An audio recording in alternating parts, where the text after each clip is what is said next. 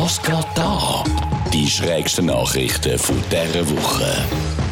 Eine Frau dachte, sie erlebe beim Toilettengang Schmerzen wegen eines Nierensteins, gebar dann aber ein Kind. Ich meine, ich bin da jetzt wirklich alles andere als ein Experte, aber mein Biounterricht hat mich mal gelehrt, dass es doch gewisse Anzeichen gibt, um schon im Vorfeld einen Nierenstein und ein Kind zu unterscheiden.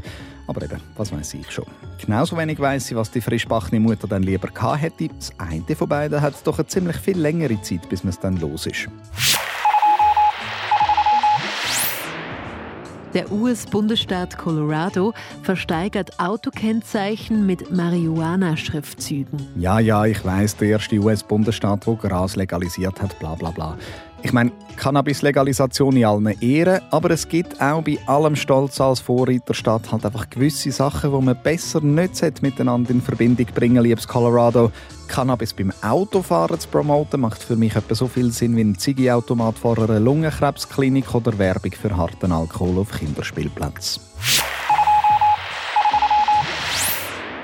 Die erste Metalband, bestehend aus Katzen, hat ihre erste Single veröffentlicht. Alles, wirklich einfach alles ist besser, wenn herzige Katzen mitmachen.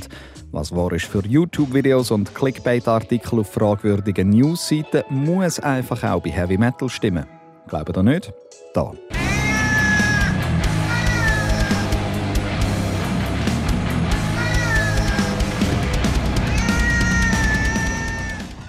Heissen tut die Band übrigens Katera und das Album Hunger of the Beast mit einem Bild von einem Pentagramm in einer Büchse Katzenfutter. Einfach nur grossartig. Anders als menschliche Metalheads steht diese Band dann aber wahrscheinlich nicht auf Whisky, sondern eher auf Whiskas. Dafür hätten sie den Kater am nächsten Morgen ein bisschen lieber.